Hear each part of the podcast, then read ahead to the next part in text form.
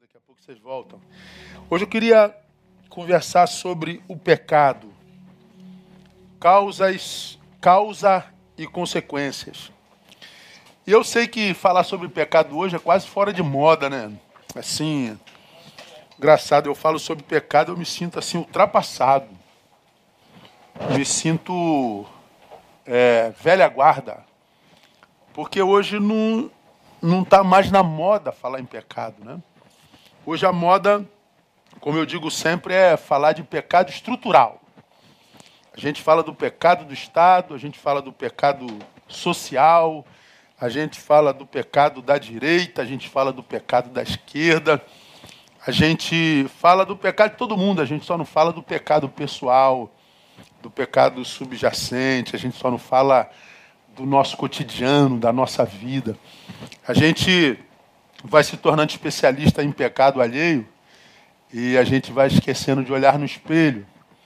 Pois é, mas como eu digo sempre, passarão os céus e a terra, mas a minha palavra jamais passará.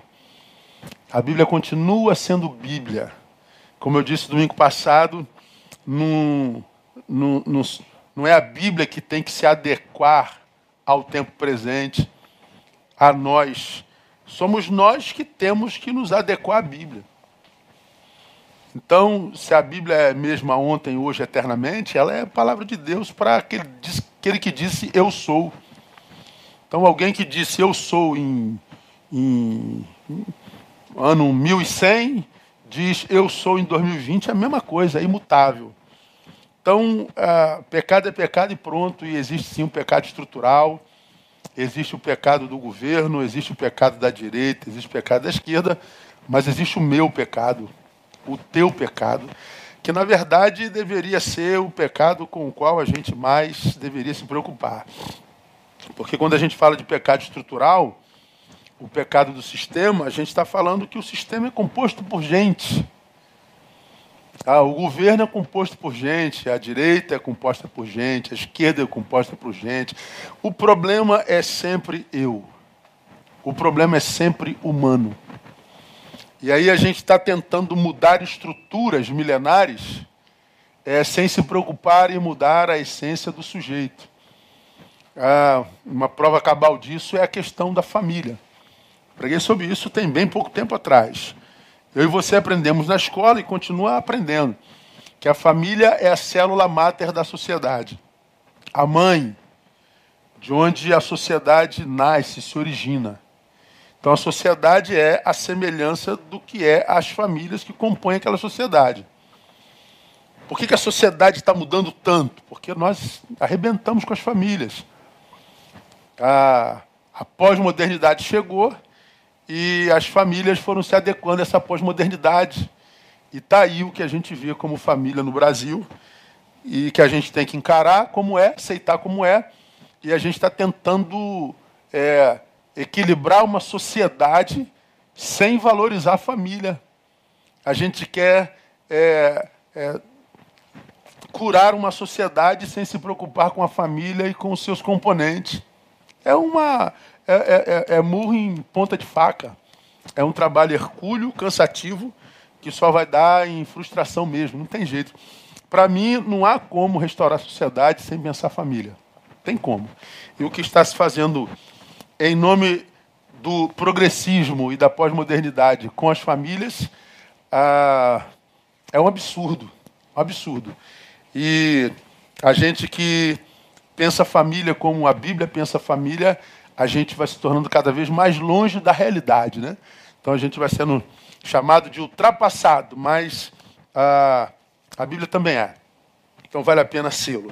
Então queria falar sobre o pecado como sempre, sem acusar ninguém nem coisa alguma, só mostrar a realidade, tentando fazer uma análise do nosso tempo, para que, quem sabe, fazendo um bom diagnóstico, a gente possa é, ministrar o remédio necessário que possa curar o que precisa ser. Tá bom? Então, vamos tirar de Gênesis capítulo 3, versículos de 1 a 6, que diz assim: Ora, a serpente era o mais astuto de todos os animais do campo que o Senhor Deus tinha feito. E esta disse à mulher: É assim que Deus disse: Não comereis de toda árvore do jardim? Respondeu-lhe, respondeu a mulher à serpente: Do fruto das árvores dos jardins podemos comer. Mas do fruto da árvore que está no meio do jardim, disse Deus: Não comereis dele, nem nele tocareis, para que não morrais. Disse a serpente à mulher: Certamente não morrereis. Porque Deus sabe que no dia em que comerdes desse fruto, vossos olhos se abrirão e sereis como Deus, conhecendo o bem e o mal. Então, vendo a mulher que aquela árvore era boa para se comer, agradável aos olhos, e árvore desejável para dar entendimento, tomou do seu fruto, comeu e deu a seu marido, e ele também comeu. Essa história qualquer um de nós conhece. Né? Ah, hoje, nem todos nela acreditam. Como eu falei aqui há bem pouco tempo atrás, ah, nós já temos uma grande gama de líderes evangélicos que acreditam que a Bíblia não é mais a palavra de Deus, ela contém, mas ela não é. E isso aqui, por exemplo, para alguns não é a palavra de Deus. Adão e Eva é, foram mitos, eles não existiram. Ah, Jó, mito. Ah, Elias arrebatado num redemoinho de fogo, mito. E tantos outros mitos. Então, para grande parte de líderes evangélicos no Brasil, a Bíblia hoje é mitológica. Mas continuam se denominando evangélicos. E como eu digo sempre, eu não, acredito, eu não tenho nada a ver com isso, mas é, crer e não crer ainda me é direito, né? Eu não acredito que uma pessoa que não acredita em Adão e Eva, eu não acredito que uma pessoa que não acredite no arrebatamento de Elias, eu não acredito que uma pessoa que não acredita que a terra parou, que não acredita na, na, na história de Jonas, na história de Jó, eu não acredito que uma pessoa que não acredite nisso consiga acreditar que alguém tenha nascido de uma virgem. Eu não consigo acreditar que alguém assim consiga acreditar que alguém ressuscitou. Mas estes que relativizam a palavra dificilmente externam claramente que não acreditam no nascimento virginal e nem muito menos na sua ressurreição. Mas certamente é, não acreditam também. Mas permanecem exatamente onde estão. É aí que eu acho que está a desonestidade. Eu, se eu não acreditasse no que diz a Bíblia, eu ia fazer outra coisa. Eu não, eu não teria mais o que pregar. Se eu não acreditasse de que foi assim, eu não teria como acreditar, não é? E aí, quem não acredita na Bíblia, pelo contrário, a relativiza cada vez mais, certamente não acredita na existência do inferno, não acredita na perdição eterna. E se não acreditam nisso, somos salvos do quê? Jesus morreu pelo quê? Para quê? São, são questionamentos que a gente faz e questionar a gente ainda pode. Agora, aqui, para os que creem, está a entronização, como o pecado foi é, entronizado na história dos homens, entrou na história dos homens. E, como você vê aqui nessa história, o pecado é o vírus que desconfigura o estado original do homem. Na teologia, o pecado, a palavra hamartia, é literalmente errar o alvo. É como se a gente atirasse uma flecha e a gente errasse o alvo. Então, pequei porque eu errei o alvo. Eu mudei trajetos. Bom, pecado é isso mesmo. É o vírus que desconfigura o estado original do homem. Deus cria o homem para um relacionamento com ele. Deus cria o homem e estabelece limites. Na árvore, não. Porque vem consequências. Há consequências para a obediência e há consequências para a desobediência. Agora você imagina se um Deus como o nosso não colocasse diante de nós a possibilidade da transgressão. Porque é a pergunta que fazem sempre, pastor, para que, que Deus botou aquela bendita daquela árvore lá? Ora, se Deus não, não nos dá a possibilidade da transgressão, nós seríamos é, é, seres manipulados sem saber que manipulados somos. Seres é, tido e havidos. Tidos e havidos como livres, mas livres para obedecer cegamente a um Senhor. Ora, se eu sou livre e não tenho a opção de não obedecer, então não sou livre. Só que o Deus que nos criou não brinca com a nossa liberdade, ele não brinca com a nossa vida, ele não é um Deus manipulável. Quando ele fala de verdadeira liberdade, ele não está brincando. E isso é desde o Gênesis. Eu criei vocês para viverem em comunhão comigo, mas eu não posso condená-los a fazer a minha vontade. Eu tenho que dar a vocês a oportunidade de fazer a sua. Agora, que fique claro entre nós dois.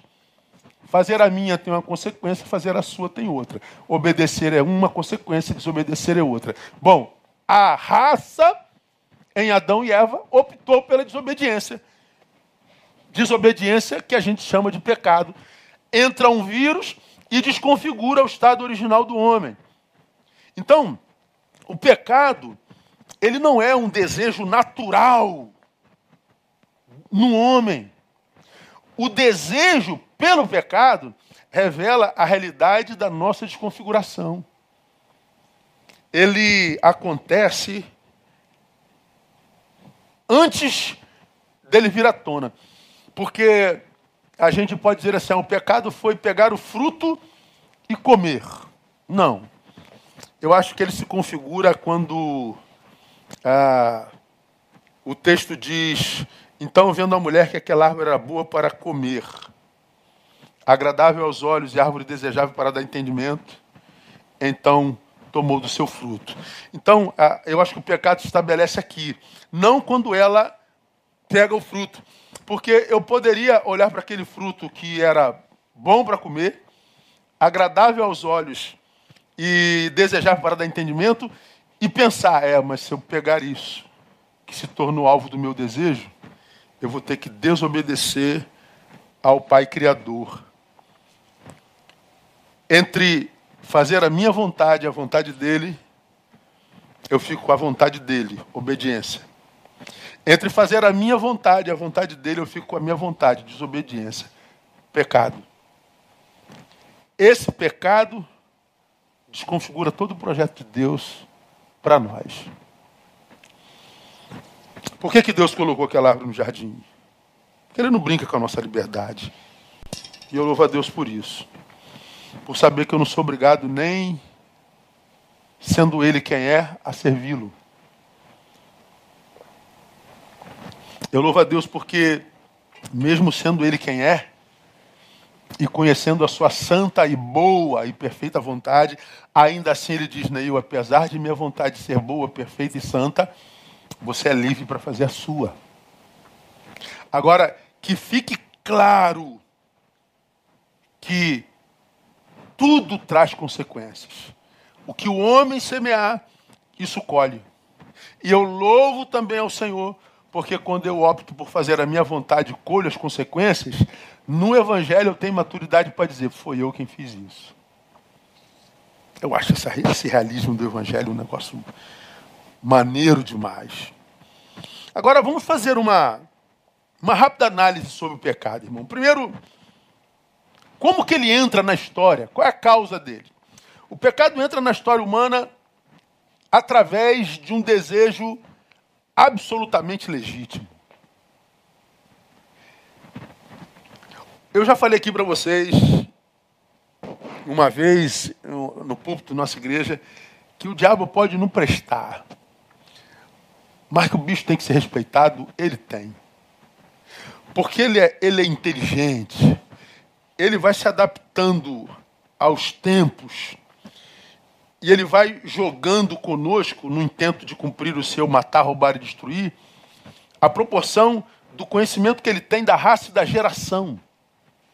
Ele vai, ele vai nos, nos, nos empurrando para o seu desejo, sem que nós percebamos que estamos sendo empurrados. E mais, ele vai nos empurrando para o seu desejo, fazendo com que nós sintamos prazer nisso. E mais, muitas vezes ele vai nos empurrando para o seu desejo, nos fazendo achar que nós estamos fazendo a vontade de Deus. Veja só, o pecado entra na história humana através de um desejo legítimo. Qual desejo legítimo? Olha lá o que, que o texto diz árvore desejável para dar entendimento. O que que levou nossos pais a desobedecerem, a pecarem e a consequentemente desconfigurarem o projeto de Deus para si? O desejo por entendimento. Agora eu pergunto, desejar entendimento é uma coisa boa ou não é? Agora, a Bíblia diz: o meu povo está sendo destruído porque ele falta entendimento, conhecimento Antes crescer na graça e no conhecimento de nosso Senhor e Salvador Jesus Cristo. O sábio é mais forte do que o forte. O sábio faz a guerra. Há um, um livro inteiro, ou dois na Bíblia Sagrada, que só fala sobre o valor da sabedoria. Então, quando Eva, nossos pais, olham para a árvore e assim: caramba, através dessa árvore eu vou conseguir entendimento. Ora, o, o desejo é mais do que legítimo. E é assim que o pecado entrou na história humana, através de um desejo legítimo. Qual é o desejo legítimo? Sabedoria, entendimento. Então, aonde que estava o problema, pastor? No método. Esse é que é o problema. Eu posso ter um sonho absolutamente legítimo. Como chegar a esse sonho? É aqui que se estabelece a desconfiguração é aqui que se estabelece o pecado. Falei de manhã que entendimento ele não vem por osmose, irmão. Entendimento não vem por transferência, como um download que a gente baixa. Citei de manhã o Neil, meu xará lá do, do Matrix, que botavam uma peça na cabeça e baixavam nele, na, no seu cérebro, um, um saber imediato. Ele não sabia nada de artes marciais, baixava um, um, um, programa de artes marciais, ele saía da cadeira mestre de artes marciais. Isso é osmose, não, não, não dá para se tornar sábio assim. Como que a sabedoria vem, irmão? A sabedoria ela sempre vem por intermédio de transferência. E essa transferência, ela nunca é rápida, ela é lenta, ininterrupta e, digamos, eterna. Ninguém dorme ignorante e nasce sábio. Ninguém amanhece segunda-feira ignorância e chega sexta-feira sábio. A jornada da sabedoria, a jornada do conhecimento, ela é, ela é longa. E se ela vem por transferência, ora, ela vem sempre através do contato e do esforço. É como aquele menino que entra na faculdade, passou na faculdade de medicina, ele vai ter aula de medicina por oito anos. Esse menino sai do outro lado fazendo cirurgias cerebrais. Ele é um neurologista.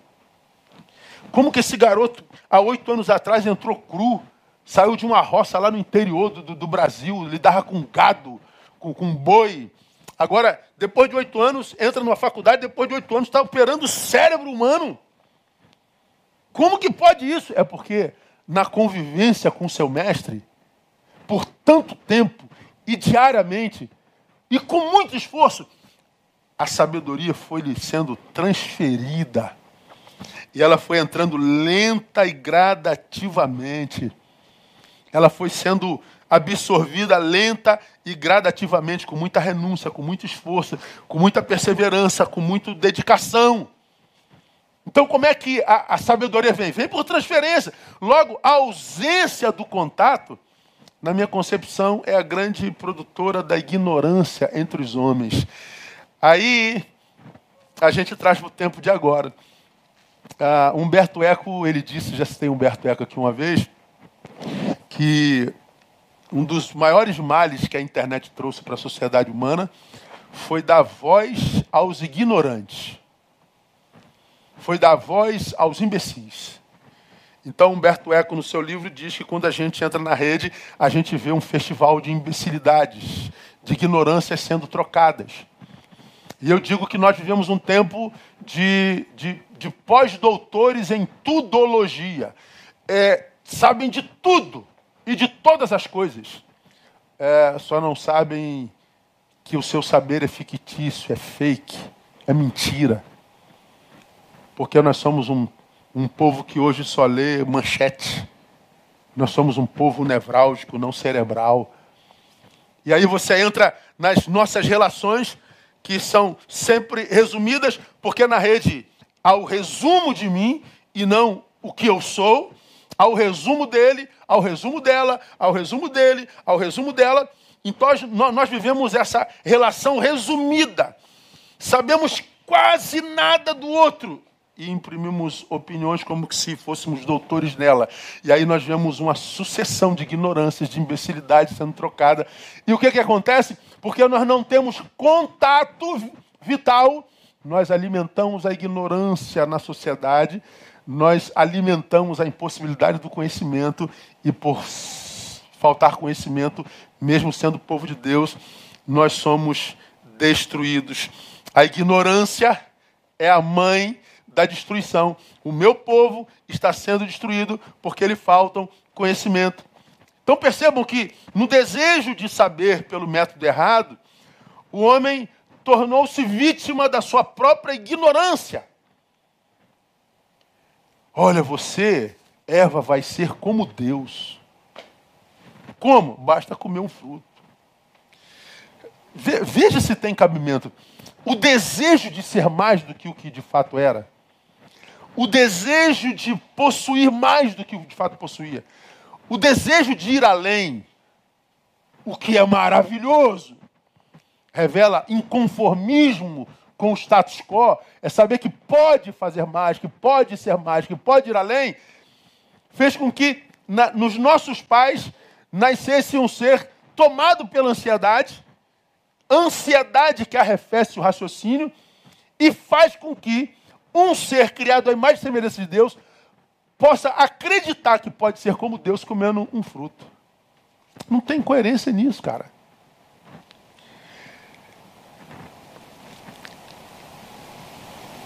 por abraçarem o método errado, mesmo tendo um desejo legítimo, se tornaram vítimas da própria ignorância.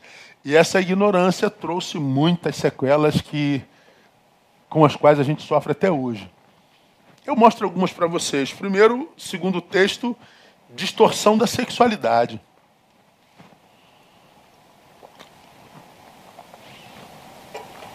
Você vai lá no versículo 7, de Gênesis 3.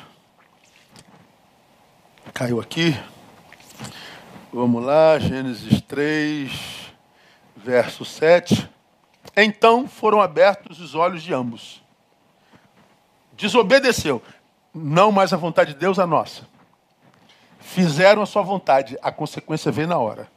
Foram abertos os olhos de ambos e conheceram o quê? Que estavam nus. Não se tornaram igual a Deus. O que aconteceu com eles é que eles enxergaram a sua própria nudez. O que aconteceu é que eles sentiram vergonha de si mesmos. O que aconteceu foi que os seus olhos foram contaminados por maldade. E quando Eva olhava para Adão, maldava, quando Adão olhava para Eva, maldava. Olha que coisa interessante, irmão. A primeira sequela do pecado foi na sexualidade humana. Eu acho isso muito significativo. O que, que acontece então? O sexo na sociedade deixa de ser um prazer para se tornar uma necessidade.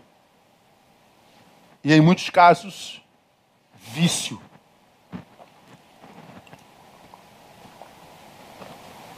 Não há dúvida que o sexo está entre dos maiores prazeres do ser vivo, não é só dos homens. E foi Deus quem o criou. É um presente, é uma dádiva do divino, é uma dádiva do Altíssimo para nós. É um prazer. Mas hoje parece que ele é uma necessidade. Parece que nós vivemos num tempo onde o ser humano foi reduzido à sua genitália. Nos tornamos uma geração genitocêntrica. Tudo é sexo. Tudo fala de sexo. Todas as brigas vêm em função disso. Tudo é exposição sensual e sexual. Virou a razão da vida. Eu estou te falando que o sexo não é importante? De jeito nenhum, meu irmão. Eu estou falando que ele não é a nossa maior necessidade. Eu estou falando que ele não é número um. O sexo, depois do pecado, deixou de ser um meio, passou a ser um fim. De modo que pessoas se relacionam hoje, não mais a priori pelo valor intrínseco da pessoa com a qual se relaciona, mas com o desejo de usá-la sexualmente. O sexo virou um produto, virou uma mercadoria vendida na esquina. O sexo virou um negócio. E não é assim que Deus pensou, não é assim que Deus criou. Deveria ser a, a causa da vida, ou seja, de onde a vida viria, mas ela passou a ser a razão da vida do homem. O homem foi reduzido ao tamanho da sua genitália. E essa realidade triste trouxe consequências para a sociedade. A primeira delas, qual foi, pastor? Sexualidade precoce. Vou mostrar alguns dados de vocês. Hoje a vida sexual de uma pessoa no Brasil começa em torno dos 13 anos de idade. 13 anos de idade. 13 anos de idade, nem a personalidade da pessoa ainda está pronta. Nem o seu corpo biológico está pronta.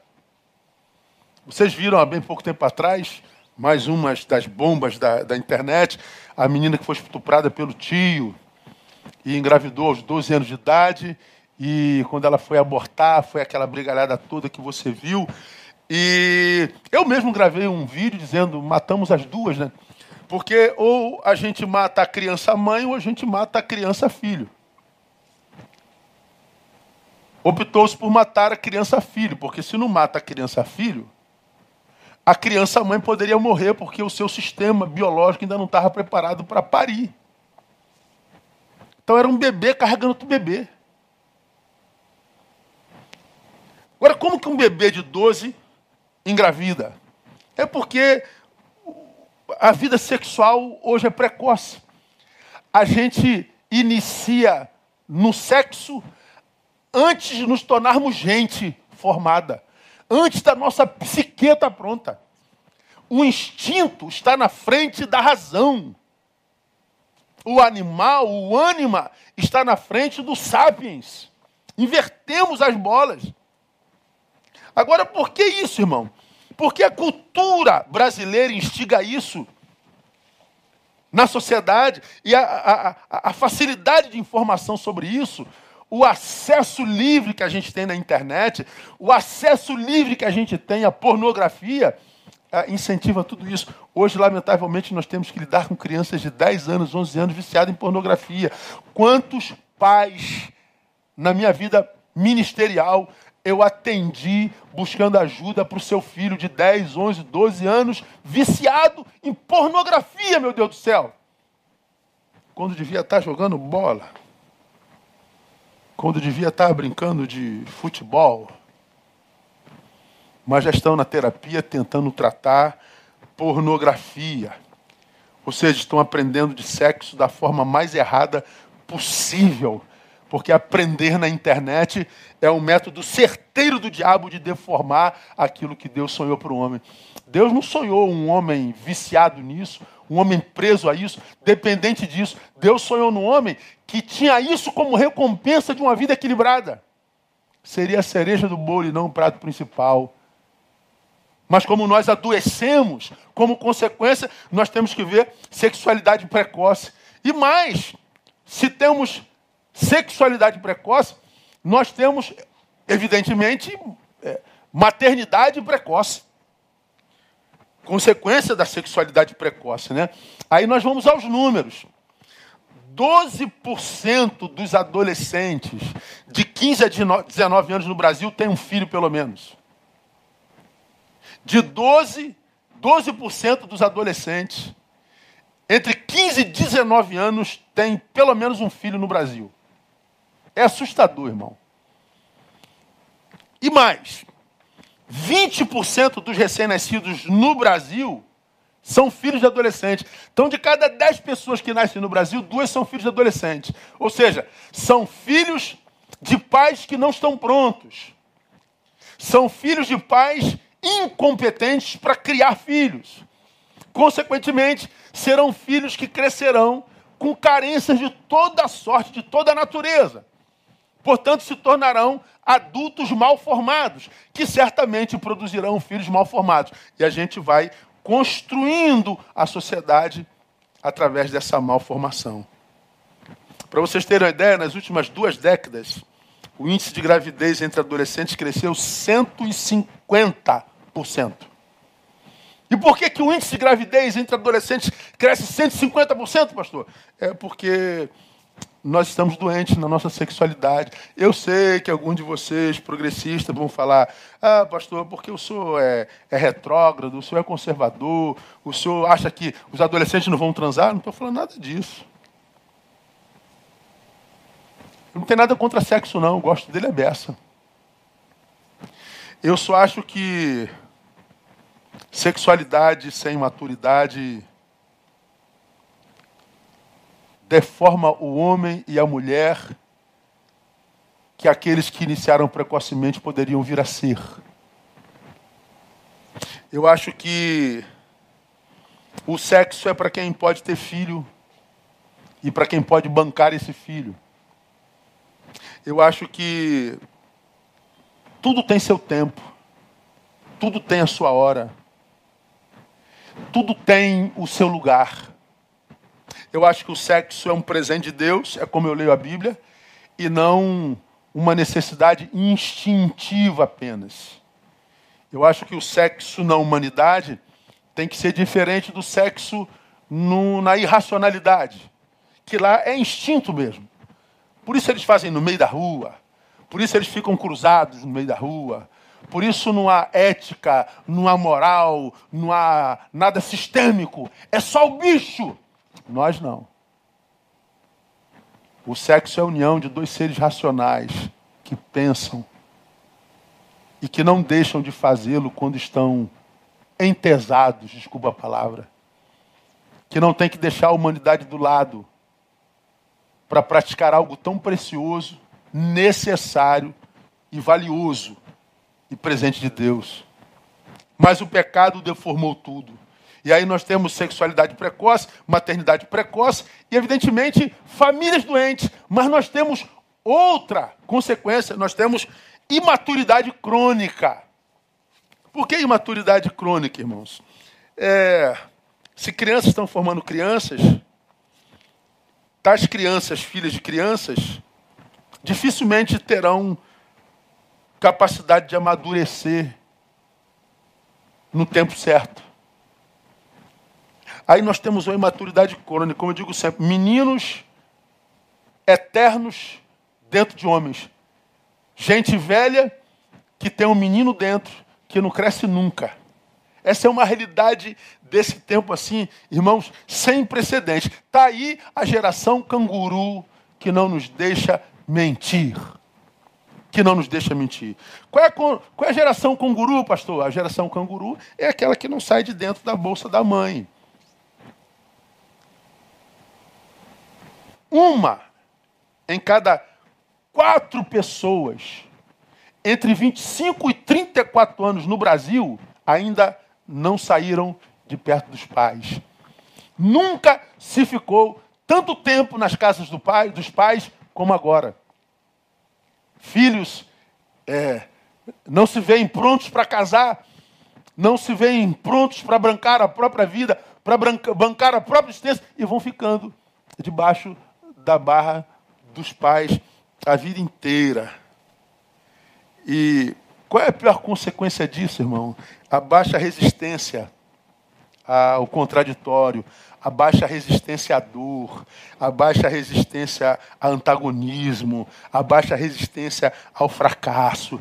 E a gente vê gente para quem a gente não pode dizer não, gente para quem a gente não pode é, é, impor limites, gente que não sabe lidar com fracassos, com críticas, gente sensível. É o que se chama de geração mimimi, que reclama de tudo que para quem nada está bom, porque está acostumado a ser servida. A, a prova triste dessa realidade é a realidade do suicídio nessa faixa etária. Entre 15 e 29 anos, a segunda causa morte é o suicídio. A primeira é acidente de trânsito, que também para mim é um suicídio. Porque só gente entre 15 e 29 anos dirige loucamente porque está tentando impressionar alguém, né? acha que acidente só acontece com os outros. É gente nessa faixa que diz eu tenho que curtir a vida ao extremo. E aí deixa o cuidado de lado, a prevenção de lado e se entrega à necessidade de ver a adrenalina subir e descendo. É, ainda não chegou na maturidade, ainda não chegou naquela fase que diz eu não preciso provar nada para ninguém. Mas está se provando o tempo inteiro. Primeira causa morte, trânsito. A segunda, suicídio imaturidade crônica. Meus irmãos, eu acho isso terrível. É muito ruim, né? Quando ah, você está diante de um homem, você imagina que quando abrir a boca, vem um homem dali de dentro, e dali de dentro, daquele corpo de um homem, vem a voz e o conteúdo de uma criança. Quando você está diante de uma mulher que parece poderosíssima, e quando abre a boca você diz, vai vir poder de lá para cá, e vem uma carente, vem uma menina despreparada para a vida, para a existência, que queimou etapas na sua história, e porque queimou etapas na sua história, chegou nesse momento histórico completamente despreparada para esse tempo. É consequência do pecado. Então, quando a gente fala de pecado, irmão, a gente está falando daquilo que desconfigura o projeto de Deus para nós. Porque eu acredito num Deus que tem projeto para pessoa de 5 anos, tem projeto para pessoa de 10 anos. Deus tem projeto para a mesma pessoa que tinha 10 anos para 15 anos. Deus tem projeto para essa pessoa de 15 anos para quando ela fizer 25, 45, 75. E a vontade de Deus é que aos 5 ela viva o que Deus tem para ela em 5, aos 15 que Deus tem para ela em 15, aos 25, aos 45, aos 75. O sonho de Deus é que nós vivamos o que Ele tem para nós naquela faixa etária. Agora, o que, que acontece hoje? Nós chegamos aos 25 com mentalidade 15. Perdemos o que tem de 25. Chegamos aos 45 com a mentalidade 25. Perdemos anos sem fim. Chegamos aos 50 imaturos. Quantos, meu Deus, Jesus amado, quanta gente de 40 anos imatura aqui brigando, lutas de ego. Vou, vou, vou, vou, vou arrumar uma treta aqui só para zoar. Aí vive de zoação. E acha que está abafando. E não sabe que quem está lendo está dizendo, meu Deus, cara, fulano não tem jeito, não cresce. Aí não sabe por que, que a vida vai degringolando. Por que, que as coisas grandes não vêm? Porque as coisas grandes vêm para quem é grande. Imaturidade crônica. Aí vamos falar com você que está aqui me ouvindo. Quando você ouve isso aqui,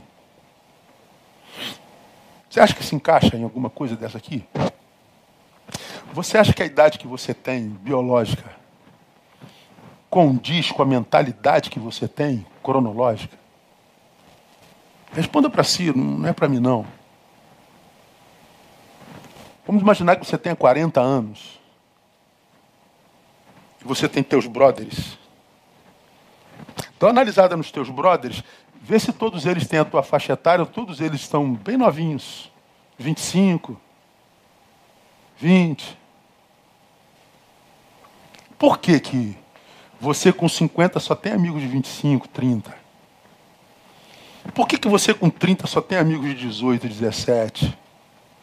Já parou para pensar nisso? É porque nós, como seres sociais, convivemos. Vivemos com, geralmente, aqueles com quem nós temos similaridades. E uma das similaridades que mais nos atrai é a nossa mentalidade. Vivemos nessa geração canguru, essa discrepância entre idade biológica idade cronológica, idade mental. De modo que, se eu com 54 tenho mentalidade de 24, o que eu receberei da vida é o que a vida tem para quem tem 24 anos. O ruim é que com 54, o que é de 24 não me alimenta. Eu preciso de um pouco mais. Vou viver com algumas carências mesmos intransponíveis. Consequência do pecado.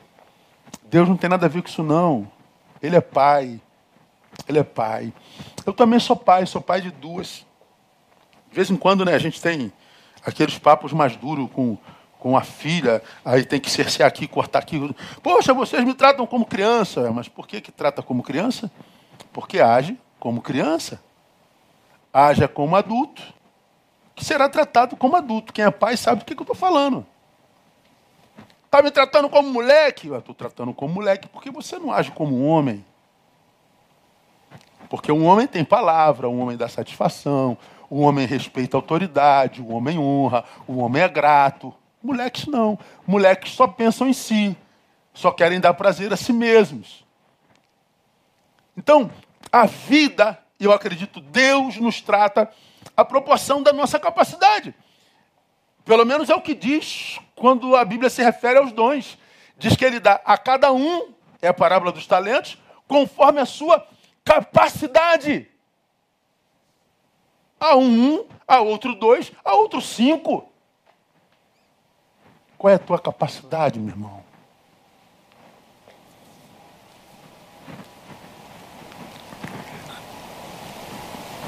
Pecado entra na história dos homens por um desejo legítimo. O problema está no método. Então, mais importante do que o lugar onde a gente está é como a gente chegou aqui. Nossos pais queriam sabedoria, mas como queriam chegar lá? Não dava. Acabaram se auto-sabotando e as consequências estão até hoje. Um, um, povo discursivo, pretensamente sábio, cujas atitudes desconstroem tudo que diz incoerência entre o que se diz e o que se vive. Mas nós temos outras consequências além da distorção na sexualidade. Nós temos distorção na espiritualidade. Primeiro, eles tapam o sexo deles. Versículo 7. E no versículo 8 está dito: E, ouvindo a voz do Senhor Deus, que passeava no jardim à tardinha, esconderam-se o homem e sua mulher da presença do Senhor Deus entre as árvores do jardim. Já preguei só sobre esse texto aqui. Bom, a Bíblia diz que Deus os visitava todo dia na viração do dia, no crepúsculo, no pôr do sol. Deus passava um tempo com eles lá. E era o melhor momento do dia. Só que depois do pecado, desconfigura-se o projeto de Deus na vida do homem, Deus passa a ser problema. Então houve uma distorção na espiritualidade. Deus agora é uma ameaça. Deus é um estraga-prazeres. Ele vai de pai a inimigo. Ele vai de provedor a amedrontador. Antes do pecado, papai está chegando, deu 18 horas, festa. Depois do pecado, está chegando nosso inimigo, vai querer tirar nosso prazer. Vai querer dizer que a gente errou, que a gente tomou atitude errada, que a gente agiu como menino, que a gente fez besteira, vai querer punir a gente. É, o nosso provedor chegou. Glória a Deus, antes do pecado. Depois do pecado, vamos nos esconder dele. Aí a gente é tão A gente é tão afetado na nossa, no nosso discernimento quando a gente está em pecado, que faz com que Adão acredite que possa se esconder de Deus atrás de uma moita. Eu já preguei só sobre esse texto aqui e usei exatamente essa figura. Deus está chegando, Deus está chegando, aí, aqui ó, aqui está uma moita. Aí está Adão tentando se esconder, se esconder de Deus atrás da moita. É, é, uma, é uma insanidade, uma, é uma retardadice, né? Está retardado, Adão, não é possível. Como é que você acha, Adão, que você pode se esconder de Deus atrás de uma moita, cara? Aqui, escuta aqui, se você está em pecado, não acredita no teu discernimento 100%, você tem uma grande chance de estar errado. Se você não está no centro da vontade de Deus, duvide de todos os teus diagnósticos. O que você pensa sobre a vida pode estar errado. O que você pensa sobre si mesmo pode estar errado. O que você pensa sobre os outros pode estar tudo errado. Adão pensava que dava para se esconder de Deus atrás de uma moita. E eu acho tão legal como Deus nos trata. Então, Deus, você quer se esconder de mim? Quer brincar de pique-esconde? Então tá bom. Aí Deus passa atrás da moita, Adão está aqui, né? Adão, onde é que tu estás, Adão? Adão aqui, ó, se escondendo de Deus atrás da moita. Deus passa olhando para Adão aqui, ó, o idiota do Adão está aqui. E Deus passa para lá e para cá. Adão, cadê você, Adão? Quer brincar de pique-esconde, Adão? Ah, eu vi o Senhor, tive medo, porque eu estava nu. Mas quem te mostrou que você estava nu, cara? Distorção da espiritualidade, Deus vira ameaça. Quando a gente está em pecado, nossa visão de Deus se deforma. Não, Deus não pode ter criado Adão e Eva, isso é mito. Ah, para com isso, cara. O sol parou. Terra tremeu. Ah, o cara ficou três dias dentro da barriga de um peixe. Ah, deixa de bobagem, a palavra de Deus nada. Tudo começa a mudar. Agora, como eu disse, o diabo ele é brilhante, ele faz com que a gente mude e acredite que está evoluindo. Por que, que eu não acredito mais? Porque agora eu fiz filosofia, pô. Eu estudei história, pô. Por que, que eu não acredito mais? Porque não é racional. Não tem sentido. É, graças a Deus, porque se Deus fosse racional, não dava para nós, né, irmão? Ele não escolheria a mim a você jamais, né? Se Deus fosse lógico, como é que ele ia poder escolher você? Pensa. Se Deus fosse usar de lógica, ia usar a mim, eu, eu.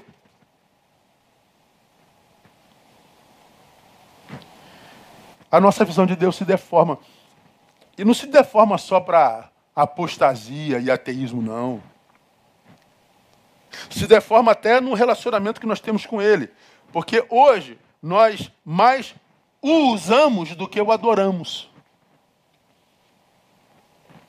A prova, e eu já falei sobre isso, é o que a gente chama de oração. A nossa oração virou sinônimo de petição. Você não consegue orar sem pedir nada a Deus. Quando a gente diz vamos orar ao Senhor, vamos pedir, a gente só fala com Deus para tirar alguma coisa dele. A gente só fala com Deus para extrair alguma coisa dele. Como você já aprendeu através de mim, a petição, a petição pode estar incluída, está contida na oração, mas a oração não é sinônimo de petição. Eu posso orar sem pedir nada. Mas a gente não faz mais isso. Então, toda vez que a gente fala com Deus é a fim de tirar alguma coisa dele. Por quê? Porque nós mais o usamos do que adoramos. Por quê? Não amamos a Ele quanto dizemos. Ah, se amássemos, nós não usaríamos tanto. Se amássemos tanto, a gente não falaria com Ele só para pedir alguma coisa. Se amássemos tanto, não passaríamos tanto tempo sem falar com Ele. Se amássemos tanto, não viveríamos sem ouvir a Sua palavra. Nós somos uma farsa. E nem somos maduros o suficiente para admitir isso. Vamos nos relacionando com Ele como personagens. Por isso, tanta frustração. Muito Deus na boca, pouco na vida. Muita pregação e pouca é, conclusão, pouco amor, pouco acolhimento distorção na espiritualidade. Deus vira ameaça, nossa visão de Deus se deforma e secundarização de espiritual. O reino sai do primeiro lugar. Primeiro o meu reino, Primeiro a minha vontade. Ó, não coma disso não, vocês vão morrer. Ouça, papai.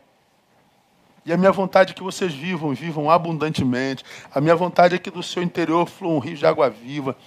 Vai morrer. Faça a minha vontade. Não, eu prefiro fazer a minha.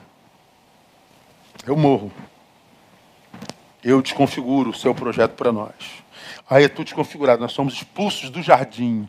E aí a gente vai fazer tudo com dor. Por que, Deus, tu fizesse conosco? Eu não fiz nada com vocês, não fiz nada. Eu não fiz nada. Só respeitei a vossa decisão. Como eu digo sempre, e sempre tem gente que fica brabo. Cada um de nós, eu e você, cada um de nós está exatamente onde merece. Cada um de nós está aonde planejou estar. E se você quiser ver isso, é só olhar como a tua história te trouxe até aqui. É só você olhar nessa história aonde Deus estava nos teus nas tuas prioridades. Porque quando Deus é o primeiro, irmão, cara, você não se preocupa nem com o resultado mais. Se vai dar certo, não vai dar certo, o que, que vão dizer, não vão dizer. Será que eu consigo? Cara, você vive um dia de cada vez, assim, assim ó, é teu, está na tua mão. Quantas vezes, assim, ó, problemas graves, não só de vida, mas de ministério, de não sei o quê, e todo mundo desesperado. Meu pastor, como é que vai ser? Cara, o problema é de Deus, a igreja é de Deus, não é minha não. Isso é com Deus, irmão. Então, é, isso não é problema comigo, não, isso é com Deus. Eu vou para o quarto. Deus, ó, eu estou aqui, tu me conheces. Não preciso nem falar nada, porque não, não há nada que eu possa falar que tu já não saibas. É, leia o coração do teu servo, veja a sinceridade. Se for verdade, abençoa. Se não for, queima logo de uma vez e tira do mundo. Deus vai abençoando. Sem, sem pirotecnia, sem bater curimba, sem bater tambor, sem, sem exposições, sem, sem, sem nada, na simplicidade. É, é só respeitar a inteligência de Deus. Saber que cada passo que eu dou, os olhos do Senhor estão em todo lugar. Então, pisei errado, Senhor, eu sei que o Senhor está vendo, tem misericórdia de mim aí, desculpa aí, foi mal, eu não estou ignorando a tua presença, não. É, é, é, desculpa aí. É simples. Deus, hoje, hoje eu vou abrir mão da tua vontade, eu vou fazer um, a minha vontade aqui só um pouquinho. Se der ruim, eu assumo aí. Eu não vou te culpar, não. Dá licença aí. Ah, é assim, cara, não dá para ser mais simples. Mas não, a gente prefere o personagem. Ajoelha no quadro. Oh, Augusto, Deus, Jeová, aleluia. Como se Deus se impressionasse com o meu discurso. Como se Deus se impressionasse com a minha liturgia de oração e de adoração. Ah, não. É, a única coisa que impressiona Deus, amado, é um coração quebrantado. Um coração quebrantado não desprezarás, ó Deus. Ele não consegue. O que é impossível para Deus? Desprezar um coração quebrantado. Um coração sincero, simples, ele não despreza jamais. Agora, enquanto a gente ficar disputando quem tem um coração mais litúrgico, mais espiritual, mais honesto, quanto mais a gente, enquanto a gente ficar na internet, sentado na mesa lendo a palavra, tirando foto para publicar, buscando a face do Senhor, buscando a face do Senhor. Está buscando a tua face, cara. Você quer like, pô. Quer, quer mostrar o quanto você lê a palavra? Para com isso. Vamos respeitar a inteligência de Deus, gente, pelo amor de Deus. Distorção na espiritualidade. Terceiro, está acabando. Distorção na relação social. Lá no versículo 12, nós vemos assim um texto. Olha o que, que o pecado faz com a gente, cara. Deus me livre guarde. 12. Ao que respondeu o homem: A mulher que me deste por companheira, deu-me da árvore. Eu comi. Esse é o homem moderno. A mulher que tu me deste. Oh, meu Deus. Aqui é distorção na relação sociológica. Foi a mulher. Ou seja, o outro passa de parceiro a algoz. Aqui, para mim, começa toda forma de injustiça social. Qual é o start de toda forma de justiça social? Na deformação do outro em mim. Ó, foi ele. Ó, foi ela. Tá, mas quem fez a besteira, Neil? Foi eu. E quem é o culpado, Neil? Ela. Neil, quem foi que desobedeceu? Eu. Então quem é culpado? Ela. Como assim, Neil? Ela que disse que eu tinha que comer. Ué, por que você não disse não? Não, porque ela é minha esposa. E daí? A gente nunca assume a nossa culpa.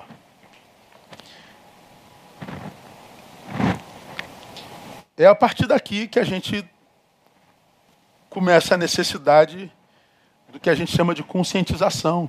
Nós perdemos essa capacidade de conscientização. falei, cara, o que, que eu fiz comigo? Pô, mas foram meus amigos. É, mas eu podia ter dito não. A TV é do diabo. Não, só apertar o botão. Desliga. Não precisa nem ir lá, né? Tem, tem um, tem um, troca de canal. Troca de amigo. Troca de igreja. Troca de emprego. Troca de, de, de residência. Troca. Agora a gente faz a besteira e diz: foi Fulano, foi Beltrano? Até quando a gente vai viver essa, esse, infantilismo, essa distorção em mim que me faz ver o outro de forma totalmente equivocada? O outro foi uma bênção que Deus deu para nós. Não é bom que o homem esteja só. Eva não era a razão da desgraça de Adão. Eva foi a resposta de Deus para uma necessidade em Adão. O outro se tornou essa desgraça porque você adoeceu, Adão. O outro é a minha desgraça porque eu estou doente, não é por causa do outro. Então, se eu entro aqui, o cara diz, pastor, você é um safado salafrário. Cara, é o que ele está dizendo. Eu penso, cara, esse cara nunca esteve comigo dois minutos. Ele não sabe o que está falando. Por que, que eu vou responder xingando a mãe dele e dizer que ele é salafrário? Eu também não o conheço. A única coisa que eu conheço desse cara que me chamou de ladrão salafrário é que ele me chamou de ladrão e salafrário. Agora, para alguém que chama o outro de ladrão e salafrário sem conhecê-lo, como é que está a alma desse homem, meu Deus do céu? Imagina a alma de um sujeito desse. Aí eu vou chamar no ladrão salafrário e você não é, eu não conheço ele. É um pobre coitado que está dando opinião sobre o que não se faz, não se sabe, é um cara que está vomitando o que está dentro do coração, a boca fala do que o coração está cheio. E eu vou ficar aqui discutindo com esse cara, gente, pelo amor de Deus. Passa para outro comentário. Pastor, o senhor é uma bênção. Ó, salafrário, ladrão, o senhor é uma bênção. Vagabundo, outro comentário, o senhor mudou a minha vida. E aí, eu sou salafrário, vagabundo, mudei a vida, o que, que eu sou? Cara, eu não sou nada do que eles dizem, eu sou o que Deus sabe que eu sou. Então por que, que esses comentários fazem tanto efeito na vida de vocês, meu Deus do céu? Por que, que, que o outro pensa é tão importante para essa geração? Por quê, pastor? Porque ninguém está bem consigo mesmo. Todo mundo é refém do que o outro diz, do que o outro pensa. Isso é uma relação social doentia. E o que produz isso? Produz isso, pastor, pecado. Pecado. Então o pecado saiu de moda? Não saiu não, gente. É o pecado que faz tudo com a gente. E eu termino falando sobre a quarta sequela da, do pecado, distorção na relação familiar. A mulher que tu me deste.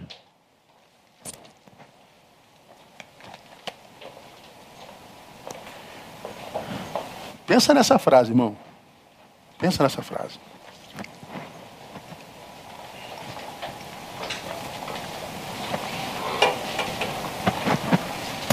Vamos pensar no mundo sem essa mulher que Deus deu. Adão está vendo o cavalinho com a égua, o boizinho com a vaca, o galinho com a galinha, o patinho com a patinha, e a Bíblia diz que para ele não havia semelhante, não havia igual. Aí tu imagina Adão vendo os, os, o casalzinho indo, aí procriando, tendo os patinhos, as vaquinhas, os cavalinhos. E ele disse, eu, que... com quem que eu vivo isso? Com quem que eu tenho essa experiência de vida? Não tem, Adão, você não tem não. E não adianta você estar com uma égua que não dá, com uma vaca que não dá, com uma... não dá. Sem o outro, a nossa vida perde sentido. Aí Deus dá o outro. E o Criador diz: Eis que agora não é só bom, é muito bom. Porque a vida se estabelece ininterruptamente. É a preservação da raça. Adão, quando vê a mulher, tem uma eclosão de alegria. Esta é osso dos meus ossos, carne da minha carne. E se chamará varoa. Culto de celebração. Entra o pecado, diz Deus, essa mulher virou meu problema. Pô, mas peraí, ontem você deu um culto de ação de graça por causa dela, cara. Não, não, não, não, não. Eu estava errado. Não, você está errado agora. Na presença de Deus você tem a visão certa da vida e do outro. Em pecado a sua visão é errada. Por mais que você esteja cheio de soberba, por mais que você se ache o mais cabeção do mundo, sua visão espiritual sobre as coisas está errada. E para você, irmão, que não fez do pecado uma opção, quando você se encontrar com essa pós-modernidade hipócrita, porque a pós-modernidade é a hipocrisia essencial, não, não, não, se veja tentado por ela a ponto de, de, de, de abandonar a palavra como os crentes modernos têm feito, em busca de uma ideologia, seja de direita, de esquerda, seja do raio que o parta, mas que não passa pela palavra. Blá, blá, blá, blá, blá, blá, blá. Blá, blá, blá, blá. São os sábios ferrados na vida tudo ferrado na vida. Mas sábios, deixar a palavra. Para você que ainda ama o Senhor, ó, apega-te à palavra. Que se dane o que os pós-modernos pensam de você. Como eles são relativistas, até o que eles pensam de nós muda o tempo todo. Hoje te amam, meu pastor Amanhã tá na esquina falando mal de você. Ô, oh, Leandro, meu brother, tamo junto. Amanhã tá te dando uma facada nas costas. Clebinho, meu irmão, meu líder de, de, de, de músicos. Amanhã tá no, na mesa do outro dizendo que você é um Hitler. É assim que são os homens na pós-modernidade. E você prefere fazer opção por essa hipócrita pós-modernidade para ficar bem com os seus progressistas ideológicos e longe da palavra. Porque você resolveu imitá-los e não sabe que tudo que você vê aqui é só parte do que ele é. Ninguém está aqui integralmente. Aqui nós somos fragmentos essa é uma geração que segue fragmentos dos outros. É uma geração fragmentada. Por isso, mal formada e carente. Fica com a palavra. É a proposta do Criador para cada um de nós. E o pecado desconfigura tudo isso. Deus abençoe você, que Deus nos abençoe e nos dê graça de vivermos de integralidade, não de fragmentos. Que a gente, como eu digo sempre, de repetidas vezes, a gente se preocupe mais com o aplauso de duas mãos, que são as mãos dele, do que o aplauso de milhares de mãos. É, ontem, meu Instagram bateu 50 mil seguidores. Já está 50 mil e 300, negócio desse. Aí o rapaz que administra a minha. Pastor, vamos gravar um vídeo agradecendo pelos 50 mil. Eu falei, rapaz. Vamos, tem que gravar? Tem, vamos gravar então, né? Acabou que eu não gravei, fugi daqui, fugi dali. Aí não gravei, já chegou a 50.300. Vou agradecer pelo que mesmo? Porque estão me seguindo, estão?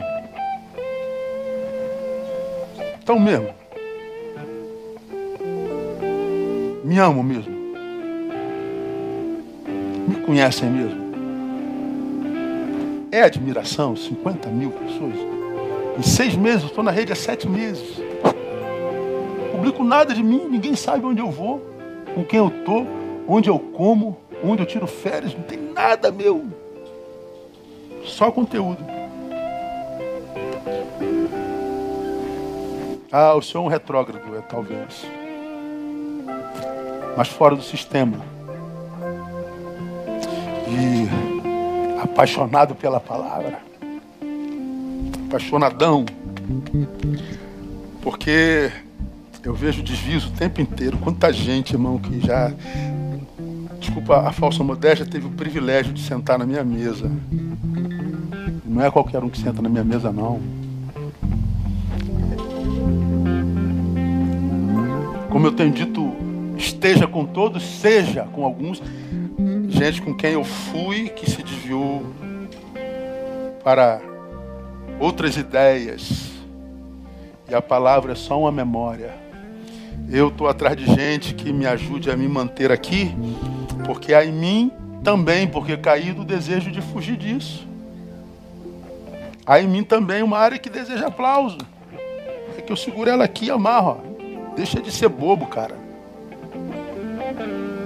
Ah, o desejo aqui de, de, de subir ao cume do monte, ao pico do templo. Pula aí, que isso, os anjos vão te segurar. Ah, deixa de bobagem, Satanás. Estou com 54 anos já, pô. Aí eu amarro ele aqui, ó. Então, eu, eu, eu, eu busco gente que me ajude a, a segurar a minha pior versão para que quando eu chegar aos 60, olhe para trás e continue dizendo, cara, minha vida foi legal pra caramba. Passa pela história, aí você se vê um monte de gente. Tem uma geração inteira que para qual eu olho eu me vejo. Eu passei por ali, estou me vendo ali. Há um pedaço de mim você, um pedaço de mim você, um pedaço de mim. Minha influência está lá, minha influência está lá. Eu sei que sem mim vocês seriam piores. É, isso é vida, isso é vida. Saber que se a gente falta, a gente empobrece as pessoas.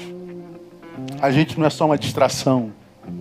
A gente não é só um rostinho bonito para tirar foto. A gente tem essência. Isso é vida.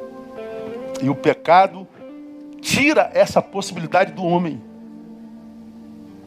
A gente vira um rostinho para tirar foto, para tirar selfie.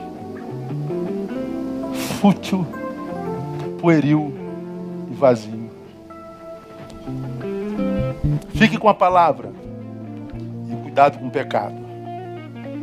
Porque pecado fez tão mal ao homem, desconstruindo o projeto de Deus para ele, que Deus, por nos amar tanto, mandou Jesus, dizendo: Olha, ainda dá para voltar ao projeto original. Dá para deixar de ser fútil, passar a ser útil. Dá para ter uma vida social decente Dá para ter uma vida sexual decente. Dá para ter muito prazer na vida sexual, muito, mas muito prazer, mais decentemente.